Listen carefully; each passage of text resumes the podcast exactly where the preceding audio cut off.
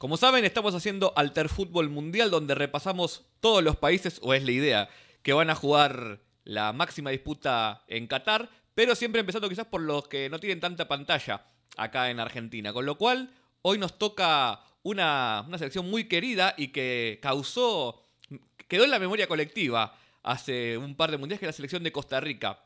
Así que para eso vamos a hablar con alguien que conoce un poquito nada más cómo es el fútbol ahí.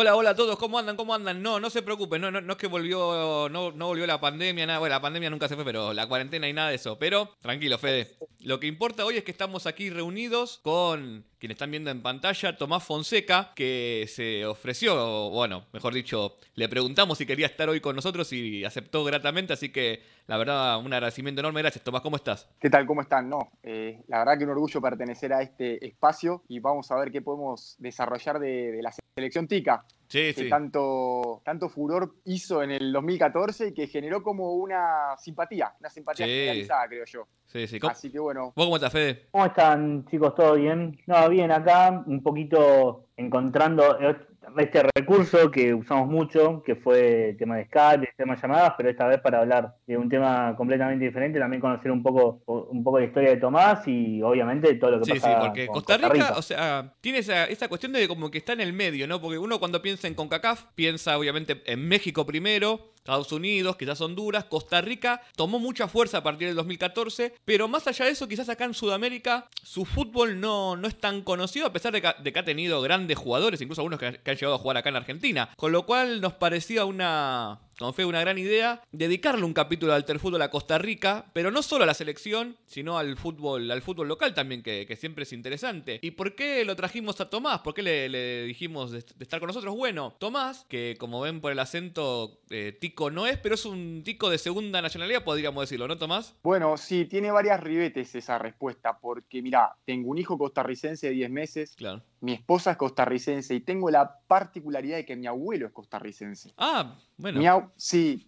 sí, no tiene nada que ver que yo haya venido a jugar al fútbol acá, eso. Pero mi abuelo en la década del 50 quería estudiar medicina, en Costa Rica no la daban esa carrera, y justo vivían al lado de la casa del embajador argentino en el país, y le consiguió una beca y los contactos para poder venir a ir, mejor dicho, a Buenos Aires a estudiar medicina. No. Y a partir de ahí Genial. fue que se, después hizo el estudio universitario, conoció a mi abuela, que es argentina, tuvieron a mi viejo, argentino, y se quedaron. Mi abuelo nunca más vino a vivir a Costa Rica. Pero tengo esa raigambre para arriba y para abajo en el árbol No, es genial, es genial. Bueno, Tomás es jugador de fútbol, está ahora jugando en el, en el Carmelita. Perdón, Tom- eh, Fede. Sí, que tenía el destino. marcado. ¿No? Te podría decir. Y Imagínate cuando, eh, bueno, ¿Cómo? después lo vamos a hablar, pero imagínate cuando me salió la posibilidad de venir a Pérez Celedón, que fue mi primer equipo en Costa Rica, el ruido que generó en la familia, ¿no? Por, por todo esta, este círculo que se empezaba a cerrar de mi abuelo que se fue y el nieto que volvía. Claro. Her- hermoso, hermoso. Bueno, eh, como justo lo, lo mencionó, lo mencionó él, Tomás es futbolista eh, profesional, está jugando ahora en el Carmelita, antes jugó en el Santa Ana y en el Municipal Barcelona en Costa Rica, tiene también una carrera con, por varios lados. Salió acá el de Huracán y, y estuvo también por, por River, después en Colegiales, Chipolete, bueno, una, extensa carrera por, el fútbol argentino, pero donde más hizo como, como casa, se podría decir, bueno, lo dijo, ahora tiene, tiene esposa, hijo ya, es en Costa Rica, pero aparte también es periodista deportivo, con lo cual está en esa, en esa en ese lugar donde conoce mucho la cuestión interna del, fútbol de Costa Rica, pero también tiene esa capacidad de análisis que le, permite el periodismo que, que está bueno eh, aprovecharla. Él está en Multimedios Canal 8, en el programa Zona Técnica, y también tiene un podcast,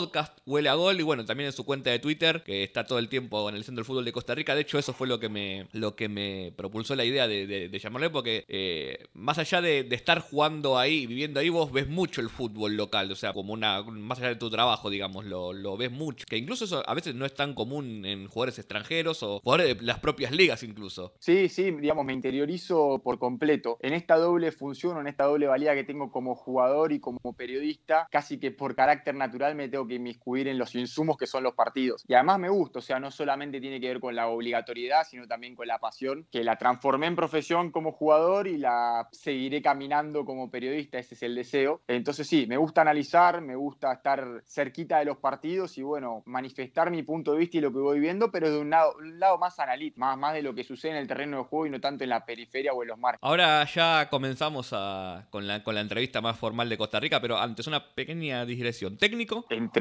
Mm, Mirá, te diría que me gusta en cuanto a la ejecución, pero no tanto en cuanto a la inestabilidad laboral. Bueno, vos recién hablabas de que yo pasé por muchos clubes, me terminé transformando en un nómade del fútbol y esa inestabilidad de cada seis meses, un año, ver dónde podía encontrar laburo, siempre me generó cierta impaciencia, cierta incomodidad, cierta preocupación, obviamente, y más cuando tenés familia. Y siempre lo pienso, si como jugador lo transité de esa forma, ¿cómo será como entrenador? Que a los tres, cuatro partidos te pueden echar. Es decir, haces un movimiento familiar te contrata un club, no sé, pienso, que es mi zona de influencia actual, Guatemala, Honduras, Nicaragua, haces una movilización familiar, una expectativa, un proyecto y a los cuatro partidos, un mes, un mes y medio te echan, realmente no sé cuán cómodo estaría con esa situación. Entonces, pienso que en cuanto al accionar, sí, el día a día me gustaría comandar un grupo, liderar un equipo, proponer un método de juego, pero lo que atañe a la cuestión de la inestabilidad laboral no tanto. Claro.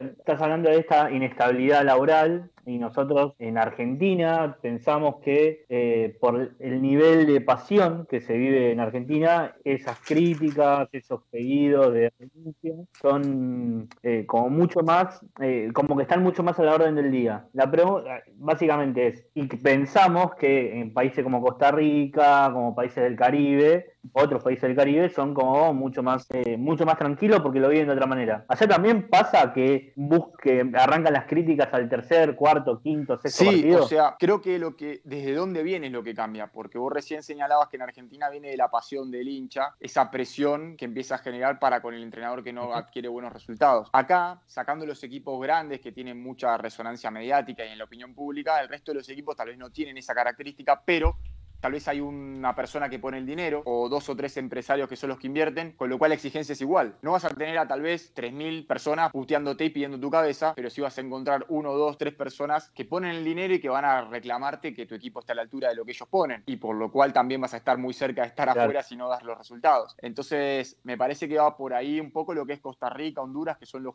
los espacios de Centroamérica donde yo jugué. Desconozco cómo sería en otras latitudes porque tal vez uno lo piensa a la CONCACAF como una situación homogénea y tiene un montón de particularidades. No todos los países son iguales. Y Costa Rica creo que, como señalaba Nahuel en el inicio, dio un saltito cuantitativo respecto del resto de la zona. Sí. Eh, bueno, justo para, empezar un poco hablando con Costa Rica y ya, ya metiéndonos en la entrevista, yo quiero como hacer un recorrido, pero de, de donde estamos hoy un poquito más para atrás, porque hoy lo que una vez es una Costa Rica clasificada al Mundial, pero que, que le costó un poco, le está costando esta transición de lo que es esa generación del 2014 a la que tiene hoy, que todavía sigue con muchos jugadores. Bueno, Brian Ruiz como el como estandarte, pero ya con, sus años encima. Es bueno, Celso Borges, que no sé si sigue jugando o ya. sigue. Que es como es, es, el jugador con más, con más apariciones, ¿no? Partidos en la historia. Con partidos en la historia. Sí, con más partidos en la historia. Entonces, pero eso también muestra que le está costando dar ese, ese salto. Vos, primero, ¿cómo ves eh, a Costa Rica ahora para el Mundial, que es el que se le viene en Qatar, y cómo ves este proceso que se le está dando. Bueno, voy a empezar respondiéndote la segunda. Creo que Costa Rica desde el 2014 para acá no logró hacer ese recambio generacional que imperaba. O sea, ya en el 2018 eh, Costa Rica quedó eliminado en fase de grupos y se veían como ciertas grietas lógicas de un proceso que llegaba a su fin. El gran interrogante era qué pasaba para Qatar 2022. Bueno, muchos de los nombres propios que vos señalás vienen hace ocho años dando batalla en la selección, pero ya no es la misma energía, no es la misma juventud, eh, los técnicos han pasado, este proceso eliminatorio tuvo tres entrenadores distintos, no, no, no fue tan clara la clasificación, si bien la foto final muestra una Costa Rica eliminando a Nueva Zelanda en el repechaje y que entra de buena forma a la cita mundialista, el desarrollo fue muy conflictivo, fue problemático, tuvo muchísimos altos y bajos. Y de hecho cuando inició este año, el 2022, Costa Rica estaba muy lejos de, aspirar hasta el repechaje. Lo que pasa que terminó haciendo una segunda ronda perfecta. Ganó todos los partidos y empató uno, no perdió. Y eso le permitió rascar el, repechaje. Ese cambio generacional no llegó, los que fueron estandartes y banderas de este proceso que termina siendo exitoso son Brian Ruiz, Celso Borges, Keylor Navas, eh, Oscar Duarte, todos jugadores de más de 30 años y que habían sido glorias en el 2014. A, a, nivel, a, nivel analítico, yo siempre digo eh, en los medios, y, y lo repito acá, me parece que Costa Rica no logró generar esa franja etaria de los 23 a los 29 años, que son los que tienen que empujar el carro de cualquier equipo. O sea, vos no podés pretender que los jugadores de más de 35 años ni los chicos de menos de 20 sean los que asumen el peso. Lo que tienen que asumir el peso es esa franja etaria del centro que amalgama experiencia y también piernas frescas. Bueno, Costa Rica hoy encuentro un panorama de plantel donde hay muchos jugadores grandes y algunas jóvenes promesas que van apareciendo, pero bueno, no dejan de ser jóvenes promesas. Bueno, esa franja etaria desapareció, ese proceso de los 22 a los 29 años hoy no existe y bueno, lo que viene después es difícil. O sea, obviamente todos los cañones están apuntados a Qatar 2022 y va a ser cuestión de resolver eso. Pero bueno, ¿qué vendrá después? No se sabe. Y ahí en Palmo con la, con la primera pregunta que me hacías es, ¿qué se espera para Costa Rica en el Mundial? Bueno, a ver, el antecedente del 2014 nos permite permite hablar de una ilusión. En el grupo de la muerte que ustedes recuerdan, terminó dando la campanada, saliendo primero. Bueno, esa cuestión romántica, esa añoranza de lo que pasó, vehiculizada en el presente, puede ser uno de los argumentos para pensar en una Costa Rica que clasifique a segunda ronda. Ahora, si lo vemos en la realidad material de la situación, es un grupo recontracomplejo. Costa Rica no llega en la misma instancia ni sistémica, ni de rendimientos, ni de jugadores que en el 2014. Entonces me parece que, que el desafío es mayúsculo. O sea, toma mucho más eh, vigor que en el 2014. Recordemos el grupo para quien no, lo tenga de memoria como nosotros, España, Alemania, Japón y eh, Costa Rica. Uno supondría que el objetivo es ganarle a Japón y ver dónde está el, batacazo entre España y Alemania, ¿no? Pero bueno, también acá mucho lo que se ha dicho y que también es real, a Costa Rica muchas veces le queda más cómodo el traje de ceder iniciativa, de ceder pelota, de ceder, de ceder terreno, a broquelarse atrás y a partir de ahí construir los resultados. Entonces en esa tesitura, tal vez le quedaría más como jugar contra Alemania y España, teniendo un rol no protagónico que teniendo que salir a buscar el partido con Japón. Y eso obviamente implica abrirse, implica desordenarse en ofensiva y contra un elenco japonés que es rápido. Entonces creo que eh, es, es un doble desafío. Cómo plantarse ante las, ante las potencias, porque obviamente tiene sus atestados, pero también cómo asumir un cierto rol protagónico contra Japón, que no le queda muy cómodo a Costa Rica. De hecho, no lo hizo en toda la eliminatoria.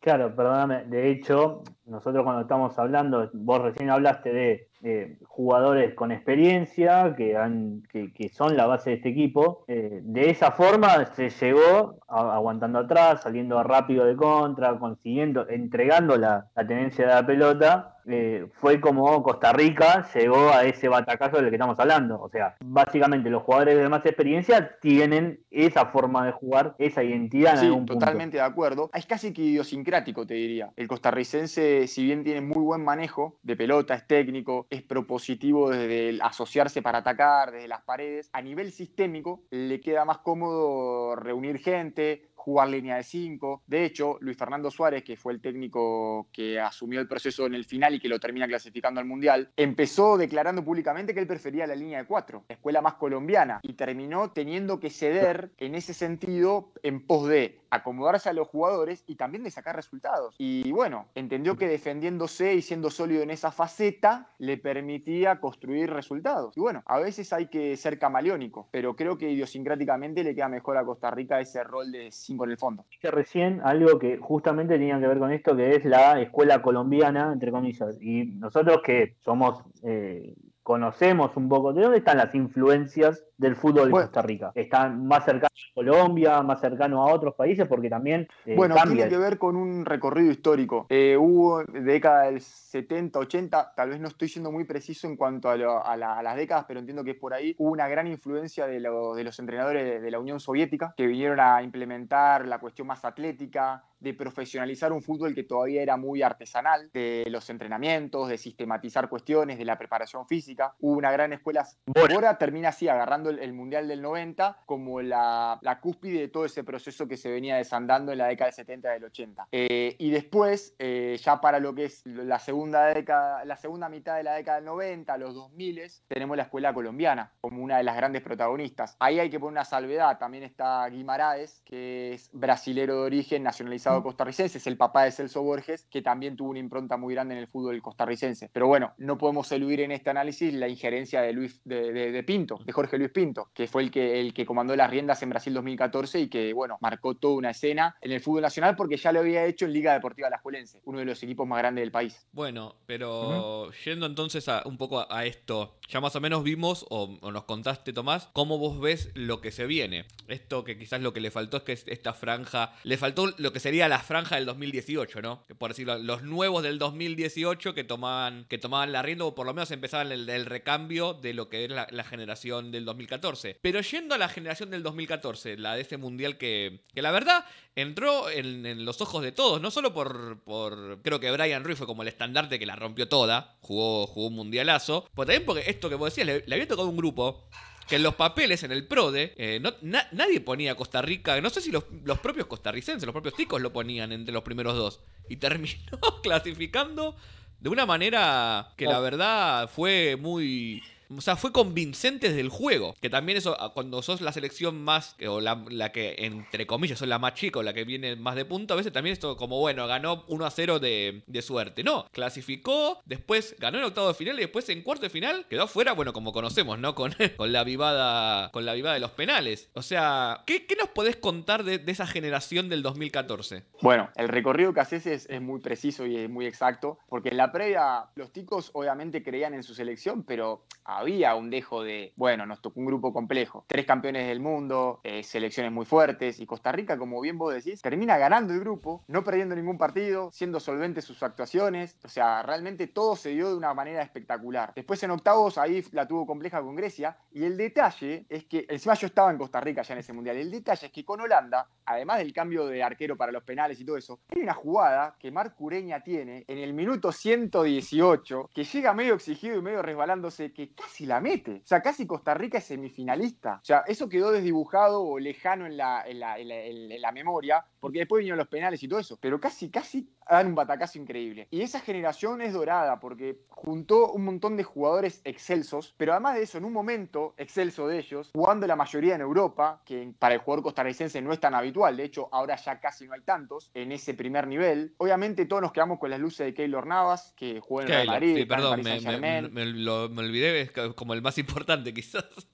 Sí, no, pero lo de Brian en ese momento realmente era elocuente, porque venía de jugar en la Liga Holandesa, en el Sporting de Lisboa, después fue al Santos. A ver, lo pasa que Brian lo que hizo fue, previo a Keylor, abrir una tranquera que tal vez estaba un poco más vedada. Mm. Eh, después Keylor lo termina superando, pero creo que, que, Brian fue el, gran aperturista de todo eso. Pero había un montón de jugadores en el primer nivel, entonces se reunió en un montón de cosas. Y a eso le agregaron un técnico que sistematizó y los exigió al máximo. De hecho, esa exigencia después terminó haciendo chispazos que hizo el divorcio de técnico con jugadores y se rompió el proceso tras el Mundial, pero fue lo que necesariamente generó esa amalgama para que jugadores en un buen momento, en el primer nivel europeo y con un técnico que lo llevó al máximo y lo sistematizó, porque no sé si se que encima la línea de 5 funcionaba a la perfección, dejaban en fuera de juego constantemente a los rivales, achicaban y agrandaban de forma totalmente mecanizada, bueno, cómo presionaban los volantes, porque nos quedamos con Celso Borges que hacía mucho el híbrido entre jugar y meter atrás de Brian Ruiz, pero también un Chelsea Tejeda, que era el contención nato de ese equipo, haciendo la red de auxilio y metiendo garra y rompiendo el juego rival. Bueno, todo eso, más Campbell arriba capitalizando todo lo que generaba. Bueno, muchos nombres que desde a partir de ese momento creo que más o menos mencionamos a varios de ellos y más o menos las personas pueden saber de quién se habla. Antes hablaba de Campbell y tal vez era un desconocido. Hoy Campbell jugó en el Arsenal, el Olympiacos de Grecia, que juega en México. Bueno, son jugadores que han logrado estar en el primer nivel mundial. De Campbell me acuerdo, perdón, Yo no me acuerdo. me acuerdo por la Copa América 2011, que jugamos, que tuvo un partidazo. la golpe. Claro,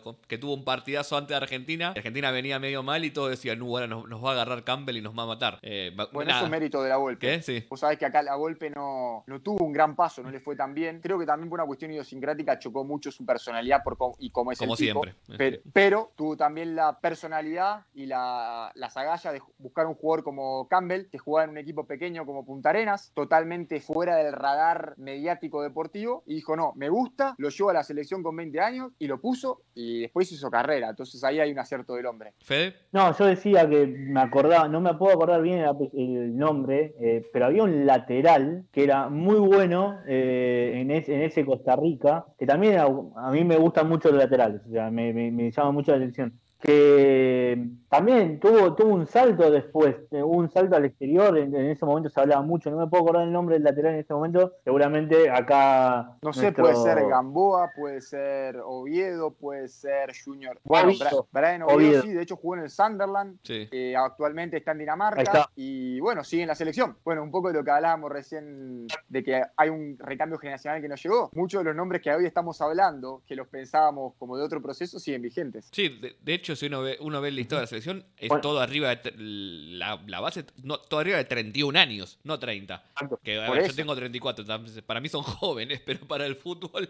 No, no, yo tengo 33 y me parece que son necesarios. O sea, los jugadores eh, históricos, con trayectoria, con experiencia, son necesarios. La gran diferencia es quiénes son los que tiran del carro o quiénes son los que asumen el peso. Si vos estás esperando que jugadores como Brian, que tiene 37 años casi, sea el que asume el peso, es un problema. O sea, Keylor te salva, sí, pero tiene 35 años.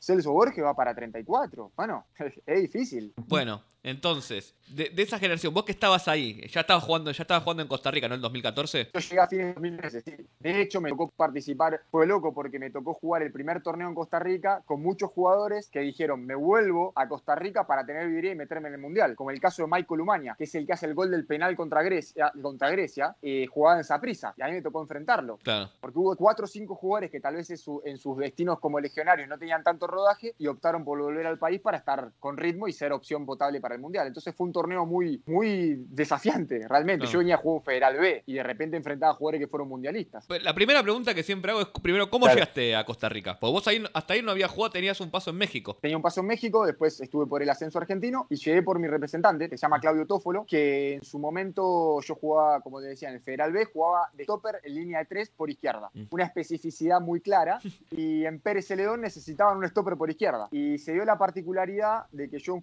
yo estaba jugando Jujuy y el preparador físico de ese equipo había trabajado con Popeye Herrera acá en Costa Rica. Entonces mi representante mandó los videos a Pérez mm. Celedón y el entrenador uruguayo le gustó. Y empezó a rastrear referencias de cómo era como profesional, cómo era como persona. Y a partir de Popeye Herrera, de Leonel Cassini, que es este preparador físico que yo les digo, eh, le dieron el visto bueno. Y bueno, se juntó la parte deportiva con la parte humana, con la parte como profesional y me terminé yendo para allá, para acá. Yo digo para allá porque estoy en Alajuela y Pérez Celedón queda a cuatro horas de donde vivo. Pero bueno, es Costa Rica, me vine para Costa Rica. Y, bueno, y ya, ya ahí en Costa Rica, 2014, ¿cómo. Quizás uno tiene la imagen de, Argentina, cómo siguen los mundiales ahí, pero, o sea, vos fuiste viendo todo, o sea, desde el inicio hasta, hasta los cuartos de final. ¿Qué, qué fue lo que, lo que veías ahí en, la gente, digamos, más, más que en el fútbol, en la sociedad? ¿Cómo, cómo, cómo viste que se vio ese mundial y si después eso continuó, si es, si es como una constante o fue como, bueno, este momento es como lo más alto y después como que hubo ahí un, como una caída? No sé, o sea, ¿cómo es esa, ese vínculo que tiene el costarricense en general con el fútbol y con su selección. Sí, con el fútbol en general son muy, muy pasionales, les encanta el fútbol, pero yo lo, te voy a graficar con la siguiente digresión semántica. Mm. Nosotros en Argentina decimos soy hincha de, yo soy hincha de River, por ejemplo. Mm. Acá en Costa Rica dicen yo le voy a tal equipo. O sea, hay como una lejanía. Mm. Una cosa es la marca identitaria de decir yo soy y otra cosa es decir yo le voy a.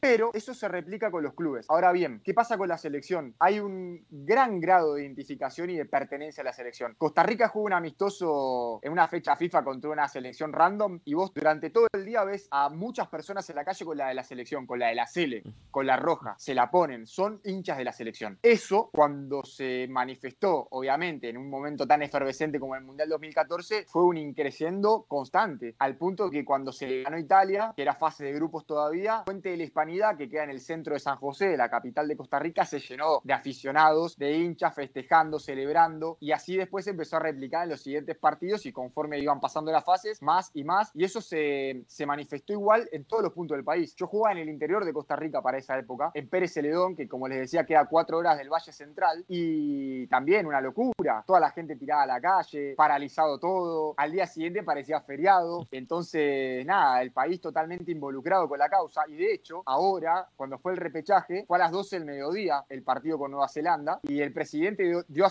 por esas dos horas para ver el partido. Como debe ser ser. O sea, hay, hay, hay, un gran empuje de parte de la sociedad para con la selección. Y el termómetro social eh, va muy de la mano con lo que sucede con el fútbol de la selección. O sea, yo creo que si Costa Rica no clasificara al Mundial hubiese sido un año muy largo. A la complejidad económica que hay por pandemia, guerra, etcétera, no tener a Costa Rica en el Mundial hubiese sido terrible. Y la gente acá lo vive con, con mucha alegría lo que sucede con, con, su equipo patrio. ¿Ves, ¿Ves que pasa esto cuando hablamos de selección? ¿Ves que pasa esto solamente con selección de fútbol o selecciones en general? Fútbol. Creo que no hay alguna otra selección a nivel colectiva que, colectivo perdón, que, que genere eso, porque los deportes están muy rezagados con respecto al fútbol. Sí, por ejemplo, los Juegos Olímpicos estuvo uh -huh. un ciclista de BMX que llegó a las instancias finales y, y, la gente se levantó a las 3 de la mañana para verlo. Eh, hubo una chica, una chica ah. de surf que también llegó a instancias finales y se generó como una, una expectativa, pero no volcarse a la calle. Eso solo lo provoca el fútbol. Claro. Y como te digo, hubo expectativas para con los atletas costarricenses en los Juegos Olímpicos, pero en esa instancia. No se mantiene esa tensión para con ellos durante todo el año. Caso contrario que sí sucede con el fútbol. Yo tengo una pregunta, ¿te parece, Nahuel, antes de pasar a lo que es el fútbol clubes? Eh, vos recién dijiste que hay toda una,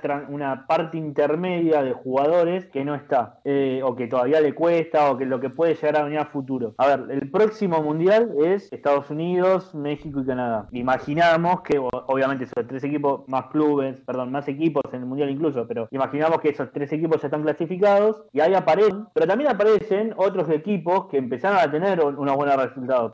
Llámese caso de República Dominicana con la primera clasificación del mundial. ¿Hay algo más atrás ahí dando vuelta? ¿O realmente primer mundial sub-20, a eso me refiero, ¿no? Pero ¿hay algo más potente en Costa Rica para el futuro para pensar, bueno, algo más en Mundial 2026 o sí, cómo está? O sea, mira, creo que la materia prima está, el recurso humano es, es, es, bueno. Los jugadores que hay acá son muy técnicos, les gusta el fútbol, todavía siguen surgiendo jugadores. Lo que sí creo yo, desde mi humilde opinión, es que va a tener que haber un, un, un recambio organizacional, uh -huh. estructural, federativo, institucional, de torneo de liga menor, como le dicen acá. O sea, el recurso está, pero hay que canalizarlo, hay que desarrollarlo, hay que vehiculizarlo. Obviamente que el hecho de que el Mundial del 2026 ya tenga clasificados a las tres potencias del área y encima claro. con muchas más plazas, puede ser un arma de doble filo. Difícilmente Costa Rica se queda afuera, pero también puede obturar el proceso que reclama necesariamente el país de generar ese talento, de que no solamente surja, sino de provocarlo. Y me parece que en eso tiene que ir mucho de la mano con del arriba hacia el abajo y del arriba digo, de cómo se va a pensar la federación, si a Suárez le van a dar ese proceso, que sería lo ideal, creo yo, de que continúe de acá hacia el 2026, independientemente de lo que pase con el Mundial, y de ahí para abajo con las ligas menores, con un proceso grande de reestructuración de las inferiores a nivel clubes y a nivel de, de, de selecciones menores, que la sub-20 no clasificó, uh -huh. y antes tampoco había ido a, to a Tokio 2020 con la sub-23, y ahora se quedó de vuelta fuera de los Olímpicos porque esta instancia era clasificatoria para Mundial y Paralímpicos. Sí. Entonces, bueno, hay que hacer un reajuste general. Y desde el 2017 que ninguna sub-17, ni 20, ni 15 clasificó un Mundial. Claro. Entonces, por eso que la foto de lo que viene, lo que yo le decía es de atención, de atención. Uno no se puede quedar con las mieles de lo que viene con el 2022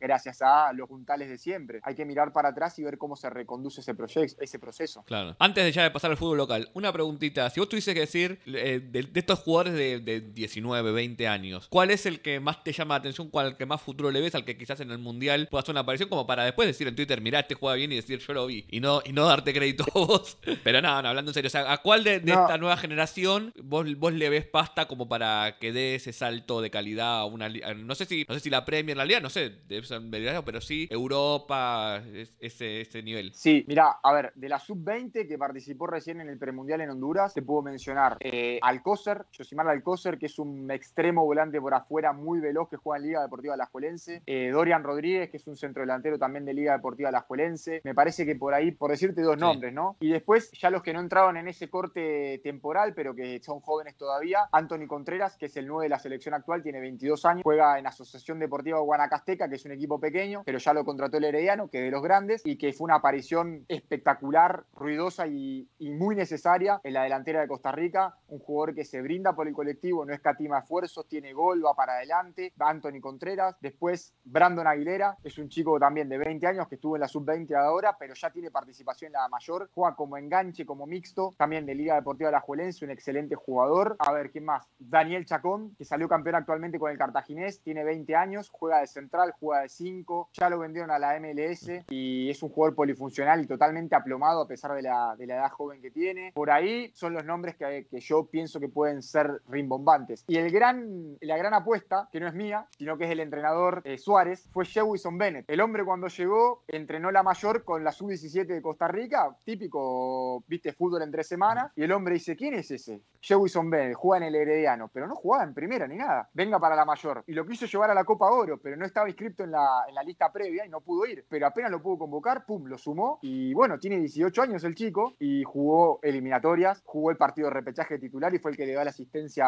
a, a Campbell para el gol. Y esa es la gran apuesta del entrenador. Y tiene lo paradójico que en el Herediano, en su club, no es titular fijo. Pero bueno, es el gusto del entrenador. Claro. Y para cerrarte este, este conglomerado de jugadores jóvenes, uno que no vas a ver en el Mundial seguramente, es Manfred Ugalde. Salió del Saprissa, tiene 20 años, lo compró el Citigroup y jugó en el Lommel de Bélgica, que es del Citigroup, y ahora lo prestaron al Twente de Holanda. ¿Y por qué no lo va a jugar su segundo, porque se peleó con el entrenador. Ah, El primer partido de eliminatorias con Panamá, eh, vamos a hacerlo analítico para que no caer en, la, en el ruido mediático. Primer partido de eliminatorias, Costa Rica va a jugar de visitante con Panamá y planta un 4-4-1-1 o un 4-4-2, muy austero, muy de bloque bajo, con Manfred Ugalde, que es un chico que en características es como el Kun Agüero. Tamaño, prototipo, potencia. Bueno, lo pone de 9 y Costa Rica se planta con un bloque muy bajo a tirarle pelotazos a un chico que mide 1,60 contra centrales panameño de 2 metros. Obviamente que no le fue bien Claro. en el partido. Cuando termina el partido, al técnico le consultan sobre esta situación y manifiesta públicamente como que Walde no había tenido un buen partido. A partir de esa manifestación pública, el jugador, un poco también propiciado por su representante, también le contesta públicamente. Y empiezan esas tiranteses Claro. que termina Ugalde, él mismo, diciendo que no iba a participar del proceso de Suárez o de la selección mientras que Suárez esté al mando. Esto en los prolegomenos de la eliminatoria, ¿no? Claro. Claro, Claro. ahora visto con una y clasificación. ahora, ahora es distinto. Bueno, es- eso pasa más allá de Costa Rica. Estoy, estoy viendo las que uno tiene información de, de otros continentes. Jugadores que estaban peleados con los técnicos que ahora de, a poco se están volviendo a mirar porque van a jugar el Mundial. Con lo cual, ¿quién te Bueno, dice? pero tiene, ti- tiene 20 años. A ver, el jugador juega en Holanda, tiene unas condiciones espectaculares, pero como recién vos me decías, bueno, ¿quién puede aparecer en el Mundial Claro. joven? No creo que esté ahí. No creo. Bueno, a- a- a- No. Salvo- habrá que ver. Salvo que haga 30 goles en la Liga Y, sí, Holandesa y se imponga por su propio peso. Claro. Claro. Pero suponiendo que todo va por los carriles normales, no va a estar y para mí es un gran jugador. Bueno, entonces ahora sí, eh, pasemos un poquito a lo que es el fútbol local de Costa Rica, a la, a la liga. Uno más o menos conoce los, Dale. los equipos más, más conocidos, ¿no? El Saprissa, el Alajuelense, el Herediano, bueno, el Cartaginés que, que rompió 80 años de sequía, nos decías, ¿no, Tomás? Es el actual campeón. 81 y medio. Una- qué numerito, ¿no? Sí, sí. Enorme, terrible, terrible porque encima había estado cerca en muchas oportunidades y en esta ocasión, por cómo fue el desarrollo del campeonato, eh, no se avisoraba que podía ser el año de la ruptura del maleficio. Pero bueno, se concatenaron un montón de situaciones futbolísticas que, que, que dieron para, para que llegue al título y adiós maleficio. Bueno, entonces, hablando un poco ahora sí de fútbol local, ¿cómo, primero vamos por los clubes, estos, los más conocidos, que Dale. no sé si te pongo en aprietos, no sé si como acá en Argentina, ¿cómo los podríamos ponerle, poner en un, en un, en un ranking así, bueno, por lo menos como para orientarnos? La- me río porque me echan de casa. ¿Te echan por qué? Porque y tengo toda mi familia que es de Liga Deportiva La. Sí. Y bueno, pero tal vez Aprisa es el que más títulos Mm. tiene. Jugó un Mundial de Clubes en el 2005 y fue tercero del mundo.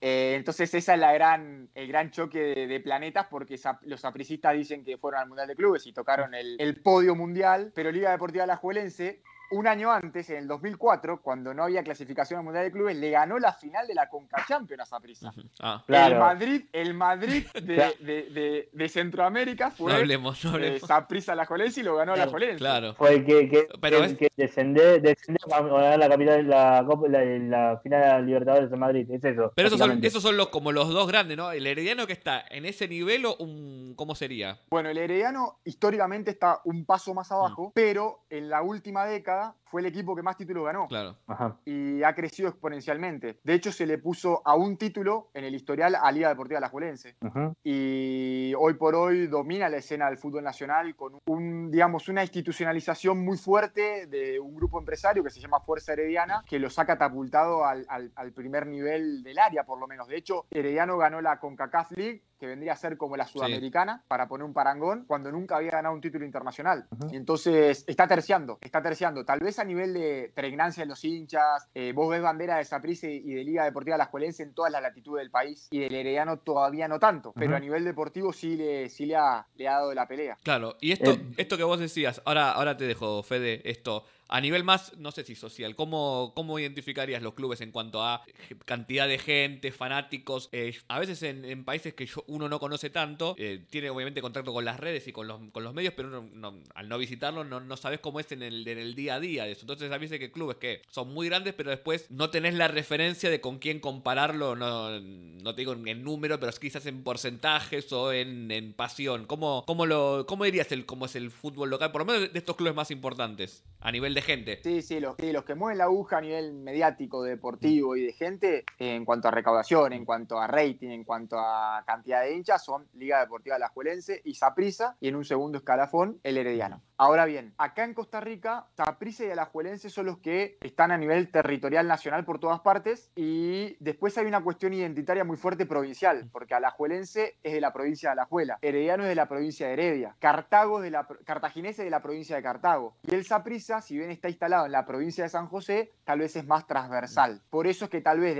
depende de dónde te pares. Si yo salgo a la esquina de mi casa, porque vivo en Alajuela, es terruño alajuelense, territorio manudo. Si yo me paro en el medio de Heredia, en el, o en el Paseo de las Flores, por decir un lugar emblemático de Heredia, vas a ver camisetas rojas y amarillas. Y si me paro en la ruina de, Cartago, voy a ver banderas blancas y, y azules. Y Saprisa vas a encontrar en, casi todos lados. Pero bueno, saliendo de esa cuestión más territorial, creo que, como te decía, Saprisa y Alajuela y en un segundo escalafón, pero acercándose gracias al empuje deportivo el Herediano. Y después vas a encontrar otras especificidades locales, como no sé, en el Caribe, Limón, eh, en Punta Arenas, en el Pacífico, que ahora ascendió de segunda a primera, el equipo del puerto, Punta Arenas de camiseta naranja, que fue campeón centroamericano también, también tiene muchos hinchas. Bueno, yo acá, volviendo a una cosa que también dijiste en esta pregunta, es que nombrándolo al, Herediano, que hay como un grupo, un grupo empresario muy grande, no me acuerdo bien el nombre que dijiste, que Fuerza Herediana. Fuerza Herediana, que le está dando un empuje al equipo.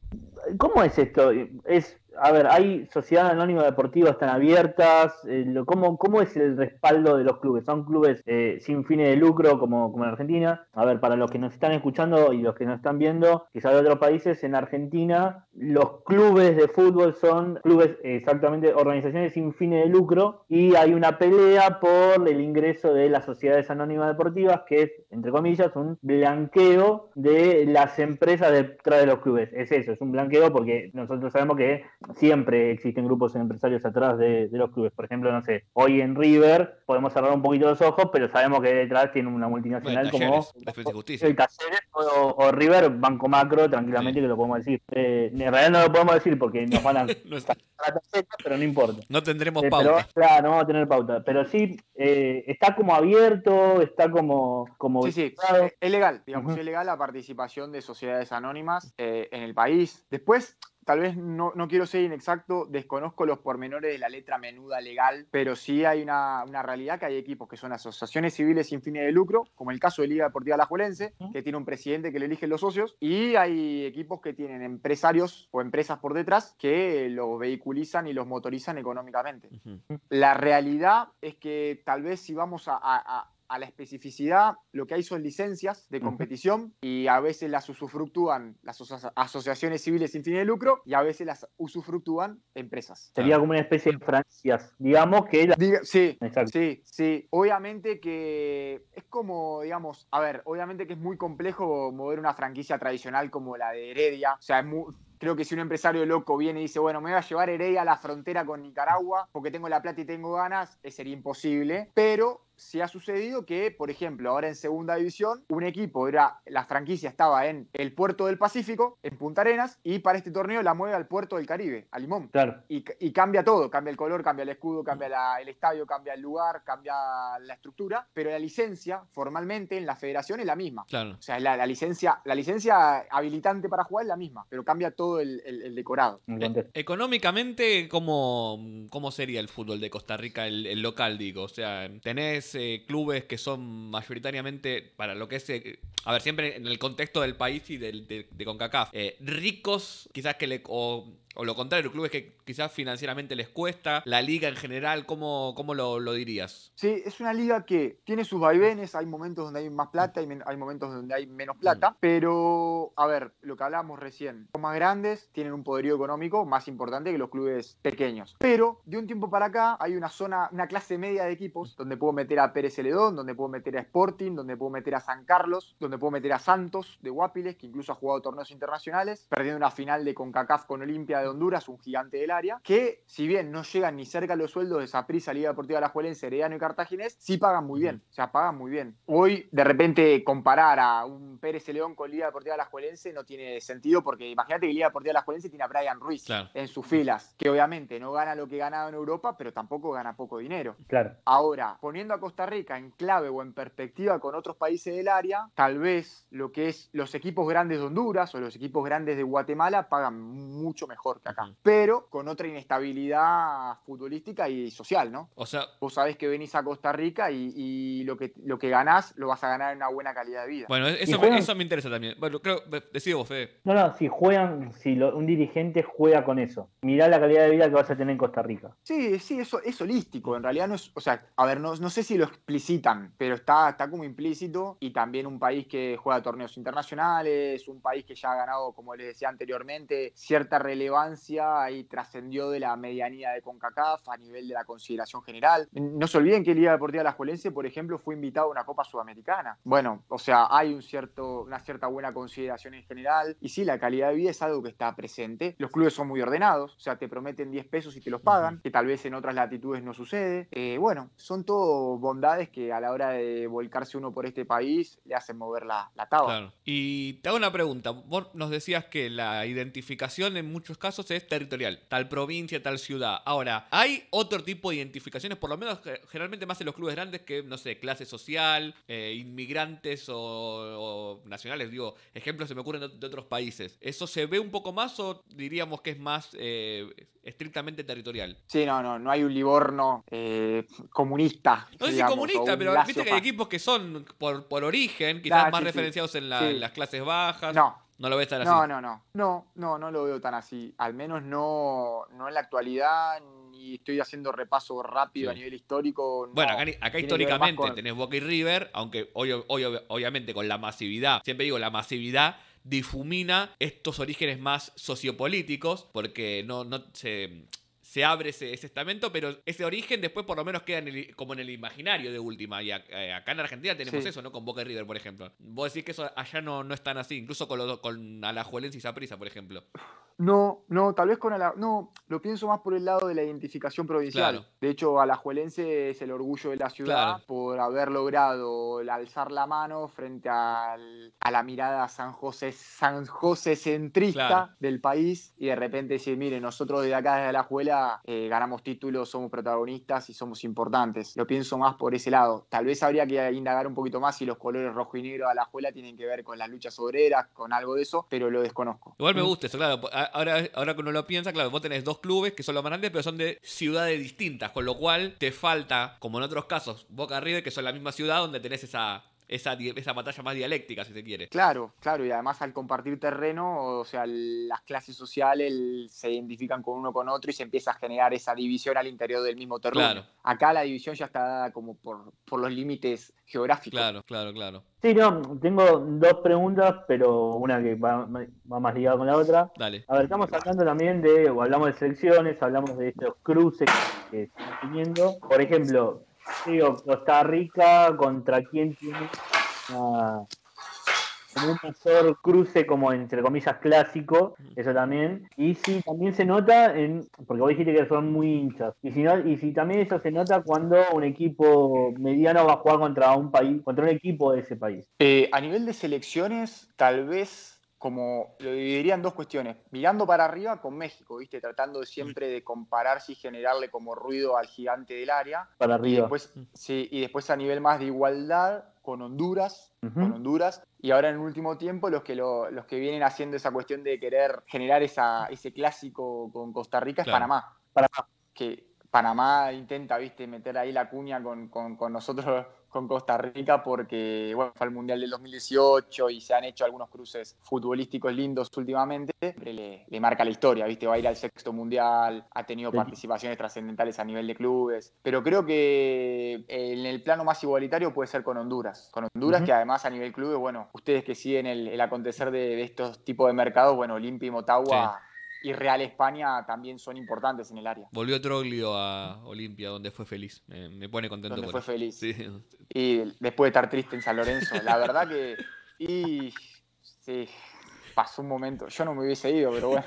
obviamente debe ser seductor y un grande de Argentina saliendo de Honduras. Pero bueno, Olimpia. O sea, tal vez desde el lado argentino uno lo ve como, como chiquito o lejano. Pero Olimpia es un monstruo. Pero es un monstruo no solo en Honduras, sino en el área y a nivel económica, económico tiene un poderío impresionante, tiene una ciudad deportiva de primer nivel. O sea, Honduras es un lugar hermoso para trabajar. Bueno, eh, salí un poco de lo que es el fútbol y ya quizás, no, no sé vos si querés preguntar algo más, Nahuel, pero ya metiendo un poco en la vida, es esto de eh, cómo es, a ver, cómo es encontrar tu lugar en el mundo. En el sentido de, como futbolista, ahora también como futbolista periodista, lo tomo a Troglio porque más allá de, bueno, una carrera extensa en, en gimnasia, en diferentes clubes, me refiero como técnico, su lugar en el mundo claramente es Olimpia. También desde tu experiencia de lo que dijiste antes de ser un legionario, me gustó la palabra esa que usaste para la persona que estaba afuera, y medio también trotamundo, ¿cómo es haber encontrado tu lugar en el mundo, en el lugar donde sos respetado por, eh, por, por jugar al fútbol, después por ser parte de la tele? Cuando acá de repente jugaste en, en Primera B, eh, después jugaste en Federal, en Federal B, etcétera, pero también es encontrar otro mundo que se puede jugar al fútbol de otra forma y encontraste tu lugar. Sí, yo creo que es multifactorial. No podría identificártelo con un solo elemento, sino que se empiezan a juntar circunstancias, decisiones buenas y malas, personas que te vas cruzando en el camino. En mi caso, bueno, se dio la oportunidad totalmente impensada de saltar de un Federal B a una primera división de un país mundialista. Ya eso es una primer, un primer carril. Después que me fue bien.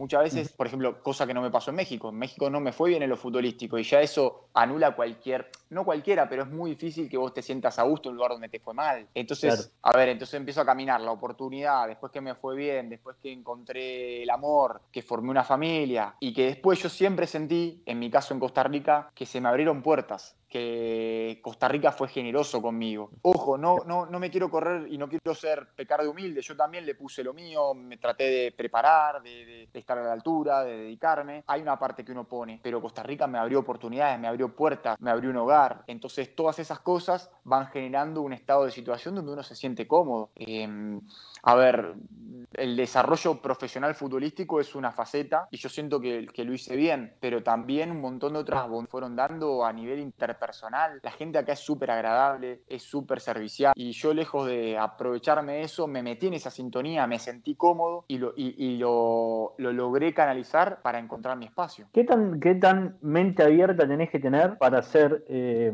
futbolista que viaje porque te tenés que tener la cabeza. Mucha, mucha porque tenés que tener la capacidad de metamorfosearte con los lugares. O sea, obviamente que hay cosas que no vamos a, cambiar nunca. O sea, yo sigo tomando mate y yo no desayuno como los costarricenses que comen eh, arroz, frijoles y huevo revuelto a las 7 de la mañana. Eso yo no lo hago, pero sí me, he acomodado a los tiempos, a los ritmos. Entonces uno tiene que tener una capacidad de metamorfosis grande, de no tratar de romper con la estructura, sino adaptarse. Y después, por otro lado, lo que yo siempre hice como leitmotiv, eh, lo apliqué desde que me fui a México la primera vez y en Costa Rica y en Honduras, que son lugares donde estuve, es donde está la cabeza, donde está el cuerpo, que esté la cabeza. Tratar de no estar adherido a, ok, yo estoy jugando en Honduras, pero mi cabeza está en el barrio de mis padres o mi cabeza está en lo que dejé allá, sino meter cuerpo y mente en la ejecución de donde uno está. Eso no quiere decir que uno pierda criticidad, que uno piense que está todo bien, no, en absoluto, pero siempre enfocado en el lugar en el que uno está, porque si no empezás con la nostalgia, con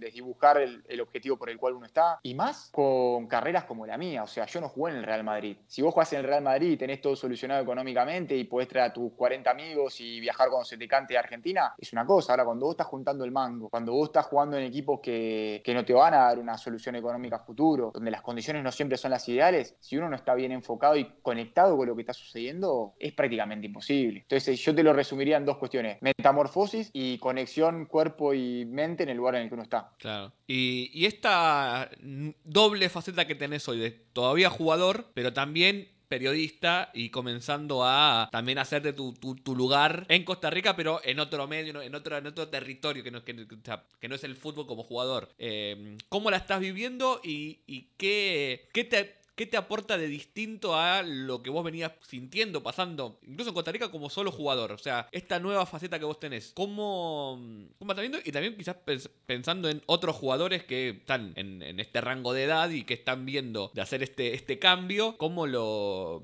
¿Qué, cambio también tenés que hacer vos en, tu cabeza a la hora de, de pensar también ya más como periodista, si se quiere? Sí, primero, digamos, yo esto lo empecé a caminar con ciertas dudas porque sentía como un cierto solapamiento entre las dos funciones. Pero después me permití, me di la licencia de hacerlo entendiendo que ya el final de mi carrera no está muy lejos y que necesariamente hasta como un medio de vida iba a tener que encontrar otra alternativa. Entonces cambié el chip internamente y decir, bueno, se puede hacer la doble función. Eso primero. Segundo, tal vez generar un diferencial, hacer algo diferente, no meterme en los medios para hacer uno más, para ponerme un traje y hacer un griterío y matar a los colegas, sino más bien tratar de aportar desde lo analítico y aprovechar que todavía estoy adentro para poder transmitirle al televidente, en este caso que estoy en la tele o cuando estuve en la radio al radio escucha, cómo puede ser plantear un partido, cómo puede ser sistematizar un partido, un método de juego, un modelo de juego. Y bueno, creo que ahí puedo generar un diferencial eh, atractivo para quien para las audiencias. Y bueno fue desafiante fue desafiante de, cómo ser también respetuoso de las dos profesiones porque no puedo ser irrespetuoso de los futbolistas porque sigo siendo parte pero tampoco me puedo poner corporativista cuando me están abriendo las puertas desde, desde el periodismo. Y al final no me contratan para, para ser corporativista sino para poder ejercer un análisis. Entonces bueno ahí voy desandando el camino siempre aprendiendo siempre conociendo y también el manejo de los medios porque yo tele no había hecho nunca y fui aprendiendo aprendiendo sobre la marcha. Y bueno, es lindo porque tal vez me encuentro en una edad donde para el fútbol ya soy veterano, pero para tal vez la vida profesional o para la vida en general soy joven. Somos, y bueno, aprender,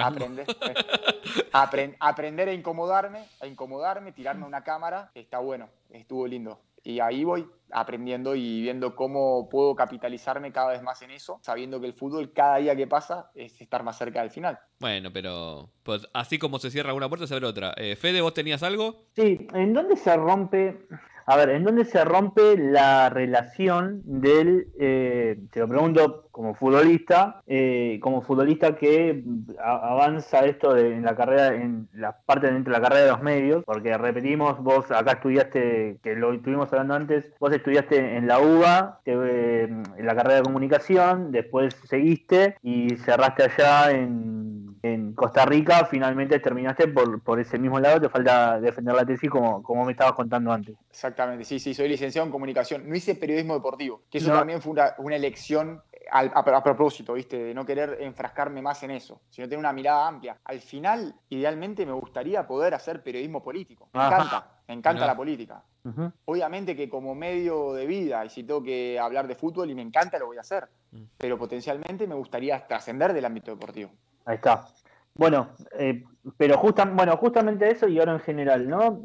¿En qué momento o, dónde se rompe eh, esta... A ver, nosotros sabemos que existe una tensión entre eh, el periodista y los futbolistas. Básicamente, conocemos que el futbolista le tiene cierto recelo al periodista porque muchas veces sin hablar, sin saber, de repente no sabe dónde está, qué, qué, qué le dice el técnico le dice el técnico que tiene que cumplir, entre otras cosas. Eh, y el periodista porque cree que puede decirlo. Hay una, algo que se rompe entre los dos. Bueno, ¿dónde está para vos esa ruptura de confianza entre ambos? Sí, el, el, gran punto de quiebre es cuando el periodista hace el, el gran punto de quiebre es cuando el periodista hace sobre lo que piensa que pasa pero no solo de lo futbolístico, sino de el entorno, Mm. de interpretaciones espurias, de cuestiones opinativas sin tener información. Todo eso al futbolista le molesta. Y creo que eso es en Argentina y acá. Acá me pasa de estar yendo en el auto con compañeros a entrenar y ponemos la radio, los programas de radio, y empiezan. Nada, mira este fantasma lo que está diciendo, no sabe nada. Porque tras de eso, además de hacer toda esta teatralización y espectacularización del fútbol desde la opinión y generar casi que entretenimiento a costa y a, y, y- y a costilla de los jugadores, sino que muestran un montón de costuras cuando tienen que hablar del juego propiamente. Entonces es como que se juntan dos cuestiones terribles. Por un lado, toda la parte de entretenimiento que termina siendo hasta a veces de falta de respeto. Y por el otro, cuando tienen que ir al análisis de la sustancia del juego, muestran un montón de falencias. Entonces el futbolista dice, este tipo no sabe del juego y encima me usa como carne de cañón para sus propios intereses. No le puedo creer nada. Ahora, si el periodista sabe analizar, si le habla de fútbol, si incluso yo, desde mi faceta como periodista, criticando del juego, nunca he tenido problemas. No, ningún, ningún jugador. Mira, me pasó una vez que analicé una final entre Saprissa y Liga Deportiva Alajuelense, donde Saprissa, que le puso tres en el fondo, le hizo un equipo muy. Bueno, una cuestión técnico-táctica, y un jugador de Alajuelense que había perdido la final me escribió y me dijo: La verdad, loco, es la primera vez que veo un análisis así en tele, y está bien lo que dijiste. Y habían perdido la final, y no se enojó.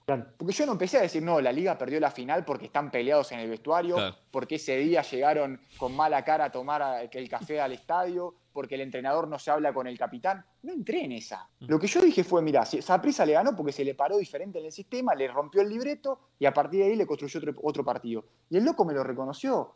Entonces el jugador no se enoja. Ahí está el punto de Claro. quiebre. Cuando empiezan esas elucubraciones, y además te das cuenta cuando a partir de una cosita chiquita, porque a veces hay conflictos en los vestuarios, pero es así, Sí, es así, y te tienen que llenar tres horas de, de un programa, y terminan hablando de que en realidad es la novia que le comentó un posteo equivocado al presidente del club. Chao, eso no es nada, no es fútbol. Eso es entretenimiento, está más cerca de showmatch o de video match para nosotros los noventeros, que está más cerca de video match que de fútbol. Claro. Eh, la verdad, eh, me, me quedo muy, muy contento con, con esta nota, con Tomás, más allá de, de- hablar de Costa Rica y de que para lo que lo trajimos también por esta, esta doble faceta que, que tiene él, que me parece interesante porque también esto mezcla algunas, algunas cuestiones que me parece que son, no sé si universales, pero pasan en todos lados, ¿no? De cómo se maneja el fútbol mediáticamente, que al final del día no, no es tan distinto quizás a lo que a lo que pasa en otros lados, ¿no? También en Costa Rica pasa lo mismo que, que lo que pasa acá, quizás con algunos matices, pero, pero creo que hay que esa espectacularización del fútbol, si se quiere, también, también tiene este quiebre que, que- marcaba Fede y que vos decías, Tomás. Eh, la verdad, te, te agradecemos enormemente la, la, la deferencia de estar acá con nosotros, una, una hora de charla ya. Creo que pasamos por bastante tema. A mí me gusta que los capítulos de los países, como que uno pueda escucharlo y decir, mira, experto uno no es porque no, no, no vive allá o no, pero por lo menos tengo lo básico como para moverme y yo creo que Fede que lo, lo sacamos con creces hoy. Sí, sí, sí, hay una profundidad de, de- cómo, de cómo es el fútbol, también un poco de, de- cómo se vive eh, el hincha, de cómo vive, de cómo vive el hincha, de entender también que no es solamente como muchas personas que siguen el, a ver, que siguen el podcast, que siempre hablamos generalmente de eh, eh, política y esas tensiones. También podemos hablar que directamente no hay una tensión política, sino lo que hay en realidad es una división de Claro, provincia 1 territorial. contra provincia 2, También es político. Terri- territorial, Sí, sí. completamente. Y eso Es político. Tiene bien que ver con la historia de Costa Rica, porque de hecho Cartago era la capital de Costa Rica en su momento, y hubo, una- y hubo guerras provinciales, Claro. y terminó, y más, más un terremoto que devastó Cartago, termina decantando con San José como capital. Entonces tiene esa, esas correas de transmisión del pasado canalizadas en el fútbol, pero siempre de lo territorial. Ah, todo todo capítulo de Alter Fútbol es político. Todo el fútbol es político, lo podemos decir así. Todo Eh, es política, Todo, te todo. diría. Sí, sí, sí.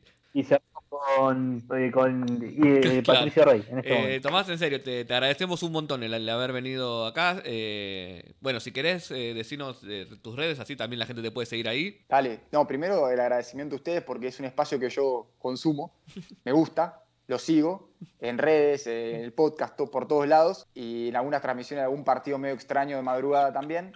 Y así que me gusta estar acá. Y por otro lado, mis redes, nada, me, me encuentran como Tom Fonseca en Twitter o Fonseca Tom en Instagram. Y en la, estoy siempre ahí hablando de fútbol. Y nada, cuando quieran hacemos un segundo capítulo de lo que sea. Me, me, me fascina esto, estos temas, así que muchísimas gracias. Sí, así, así será. No, bueno, que le, le, agradecemos un montón. Seguramente lo vamos a molestar para el Mundial, sí, que va a tener sí, mucho trabajo, porque va a tener mucho trabajo. Pero bueno, esperamos. Y, y, yo los espero acá en Costa Rica, que está difícil con el dólar. Bueno, no, ahora ya que estamos cerrando y que queda, que queda el público alterfutbolero más el, el, el core, ¿no? El, el, núcleo lo puedo decir más, más tranquilo. Quiero ir a Costa Rica a ver, a, a, ver algún clásico, porque siempre que vi fútbol de Costa Rica o de Conca Champions, que había algún, algún equipo de Costa Rica, siempre pasaba algo. Pero pasaba algo tipo, se ponía picante el asunto con, con la hinchada, pero o, o, también en el campo de juego, se pegaba duro, o sea, había, he visto muy buenas tanganas en el fútbol de Costa Rica. Así que tengo muchas ganas de ir a ver, a ver eso a ver qué pasa. Bueno, ay, ay, ay, es verdad. De hecho, ahora las barras están, están vedadas. No pueden ir a los estadios por, por la violencia. Y el otro día, bueno, para terminar ahí con Tangana, en la final de Alajuelense Cartaginés, termina el partido y al 9 de Cartaginés, al cubano, estaba festejando y había jugado en Alajuelense. Entonces le tenían medio bronca. Entró un loco corriendo y le metió un viaje, no, no terrible viaje, le pegó, cayó el 9, claro, pero el, el, que entró a pegarle no se dio cuenta que entró solito y regalado. Los compañeros no, lo, del cubano. Lo liquidaron. Imagínate, el vuelto lo que fue. Pero sí, sí, no es una sociedad violenta. O sea, no tiene ejército sí. Costa Rica y ya es garante de la paz y todo, pero el fútbol, bueno, se ha ido contaminando a poquito con esas cosas y los clásicos están buenísimos. La verdad que yo ahora estuve viendo a las Juelenses a prisa en semifinales y el despliegue de color y de efervescencia muy bueno. Así que nada, yo iba a una a 10 cuadras del estadio de la liga, cuando quieran, tienen acá Morphy, Cama y vamos al bueno, partido. Eh, vamos. Eh, her hermoso todo. Gente, les agradecemos el habernos escuchado. Síganos en Twitter, YouTube, Twitch, eh, lo que, todo lo que sea. Yo soy Nahuel Anzón. Yo soy Federico Lamas. No dijimos pura vida, así que pura vida. No, apropiación cultural sería. No, sería. Yo lo he visto, mal. Lo he visto bueno, muchas gracias, gente.